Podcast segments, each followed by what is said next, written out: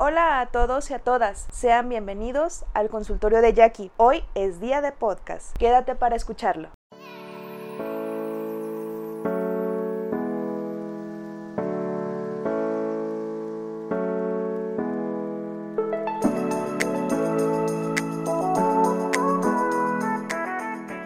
Escoger pareja. Este es un tema que se desprendió del podcast de Me gustan dos, en donde quien me pidió este tema me dijo que si me gustan más de dos y no sé a quién escoger, ¿qué hago? Así fue como surgió. Y aquí estamos el día de hoy para aprender a cómo elegir una pareja y no solo cuando hay atracción por más de dos personas, sino también cuando ya nos cansamos de que nos vaya mal en el amor o el siempre atraigo a las mismas personas. Que sobre este punto te voy avisando que no es que siempre atraigas a las mismas personas, sino que es en quienes te fijas y consciente o inconscientemente les das entrada a tu vida. Bueno, bueno, Después de esta quizá primera pedrada, comencemos de lleno. Vamos a ir como el mocha orejas, que así es como decía uno de mis profesores, para referirse a ir parte por parte o punto por punto. Antes de saber cómo elegir pareja, hay que revisar lo que nos ha hecho tomar elecciones erróneas. Puede ser el que nos precipitemos al momento de elegir, ya sea porque tenemos la hormona a todo lo que da,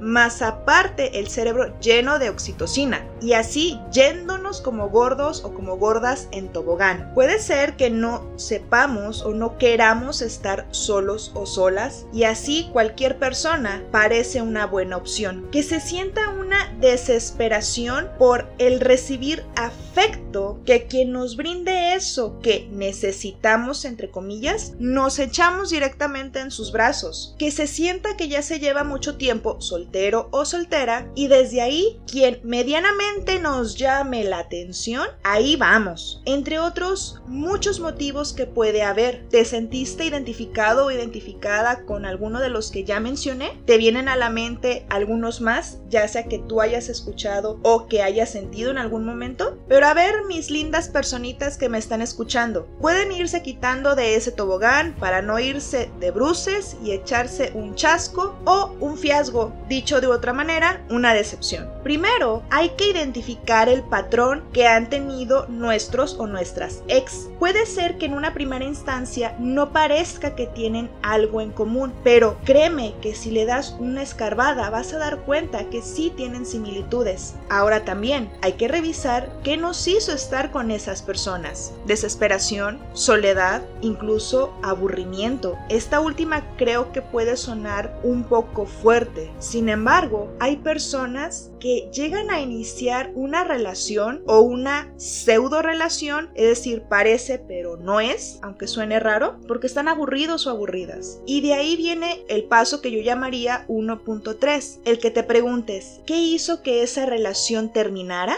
Ya fuera que tú tomaras la decisión o la otra persona, revisar qué fue lo que hizo que la, relación se diera por terminada. Este primer paso es para evitar el caer en los mismos patrones que hemos estado repitiendo. Segundo, es ver el esquema de tipo de personas que nos llaman la atención, aquellas que nos atraen. ¿A qué me refiero con esto de esquema? A una lista de la que nos resulta atractivo en diferentes aspectos de una persona, ya sea físico, personalidad, gustos, hobbies, valores, metas. Si no tienes un esquema o una lista, considero muy importante que descubras esto. ¿Por qué? Porque si no lo tienes claro, ¿cómo vas a saber a quién elegir? A lo mejor tienes una pequeña idea de qué puede resultarte atractivo de una persona, pero como ya me has escuchado decir en varios de mis podcasts, es hacer este buceo para que realmente definas cuáles son las cosas que te atraen, porque si no sería como ir a una heladería y no tener la menor idea de qué pedir, ya que no sabes el sabor que te gusta. Es más, yo te diría que incluso escribieras lo que te gusta y quieres en una pareja. Puedes tomar una hoja y dividirla en aspectos físicos, intelectuales, laborales, emocionales, familiares, de personalidad, metas. Puedes agregar, quitar o modificar los campos que sean importantes para para ti. Si quieres, puedes regresar un poco el podcast para volver a escucharlos y tenerlos anotados. Y algo también muy importante es el cómo te gustaría llevarte con esa persona. Posiblemente ya se esté comenzando a generar esta lista en tu mente y la verdad sí sugeriría a que lo escribieras para que sepas lo que es importante para ti en otra persona. Ya con el hecho de hacer esto, estás cambiando el o los puntos en donde antes ponías tu atención y así tienes la opción y la posibilidad de hacer una elección consciente que no sea solo con las emociones, sino también con cabeza. Tercero, permítete el conocer a las personas, así como conversar tanto de cosas triviales como de cosas profundas, pero también permítele a la otra persona que te conozca, para así ver, aquí abro un paréntesis, el paso 3.2, qué tan compatibles son. Y no me refiero al horóscopo chino, ni azteca, ni a ninguno de estos, sino a tus valores, a las metas, a las aspiraciones, a lo que quieren lograr y llegar, así como también el nivel de compromiso, tanto el de la otra persona como el tuyo, ya que si buscan cosas diametralmente opuestas y no hay el mismo nivel de compromiso, la verdad está canijo, porque así hay un desequilibrio entre el dar y el tomar. Veo necesario el puntualizar algo. No eres una media naranja. Eso de la media naranja me da una picazón cada que lo escucho. Y sí, para serte sincera, me acabo de rascar un poco ahorita al mencionarla. No es que necesites a alguien para estar completo o completa. Tú eres, en esta misma metáfora, una naranja completa y desde ahí decides compartir con alguien. Es sumamente diferente elegir compartir a necesitar a alguien. Y el hecho de que si esta persona se va, te sientas nuevamente incompleto o incompleta. Y ten mucho cuidado con esto, ya que puede ser el preámbulo para una relación codependiente. Algo también que considero importante el mencionar es que tampoco es responsabilidad de la otra persona el hacerte feliz, ni tú hacerlo o hacerla feliz. Es como mencioné en el podcast del chantaje emocional. También es que en tu dinámica con esta persona o personas, ya sea que haya entre varios o varias pretendientes o que estés saliendo con solamente una persona, es muy valioso el que tú puedas sentir que eres tú mismo o tú misma, sentirte con la libertad de ser tal cual eres, sin temor a ser juzgado o juzgada, poder reírte, bromear, llorar, platicar, sintiendo que eres respetado y respetada. Con todo esto que hemos estado escuchando, ya estamos aprendiendo a dejar de irnos como gordos o gordas en tobogán. Y nuevamente, como ya me has escuchado decir muchas veces, practica, practica esto cada vez que puedas. Y así podrás conocer personas diferentes y que tus relaciones sean sanas o al menos inicialmente